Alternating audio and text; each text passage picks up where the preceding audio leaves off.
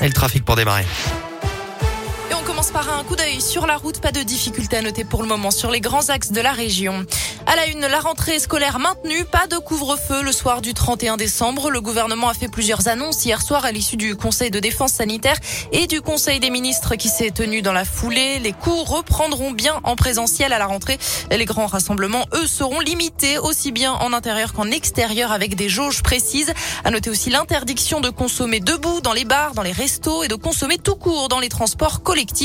Comme c'était attendu, le gouvernement réduit le délai pour la dose de rappel désormais de trois mois et non plus de quatre pour le vaccin contre le Covid. La transformation du pass sanitaire en passe vaccinal a également été actée par le gouvernement. Le texte sera débattu à l'Assemblée après-demain pour une application mi-janvier. Enfin, le masque fait son retour en extérieur dans tous les centres-villes. Le télétravail, lui, est renforcé. Trois jours par semaine obligatoire au moins quand c'est possible. L'état d'urgence est prolongé en Martinique, tout juste déclaré sur l'île de la Réunion. On n'en sait plus sur le féminicide d'Amberieu en Bugey, l'homme de 55 ans qui aurait tué sa femme dimanche avec un fusil de chasse avant de retourner l'arme contre lui, aurait aussi tiré sur son fils qui a appelé les gendarmes selon le progrès. Une enquête pour homicide volontaire a été ouverte. Agressé en pleine rue et forcé de retirer de l'argent, un passant a été abordé dimanche soir dans les rues de Clermont-Ferrand. D'après la montagne, quatre individus l'ont forcé à retirer près de 250 euros. Une plainte a été déposée. En bref, l'un et l'Isère en vigilance jaune, pluie et inondation. Les deux départements rejoignent la Savoie et la Haute-Savoie, également en vigilance pour des risques d'avalanche.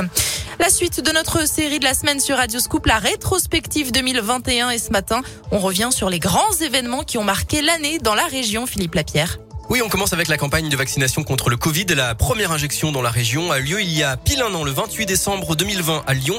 Mais la campagne se déploie vraiment dans nos 12 départements le 4 janvier 2021. En mai, un mur s'effondre près de Rive de Gier, provoquant une énorme galère sur les rails entre Saint-Etienne et Lyon.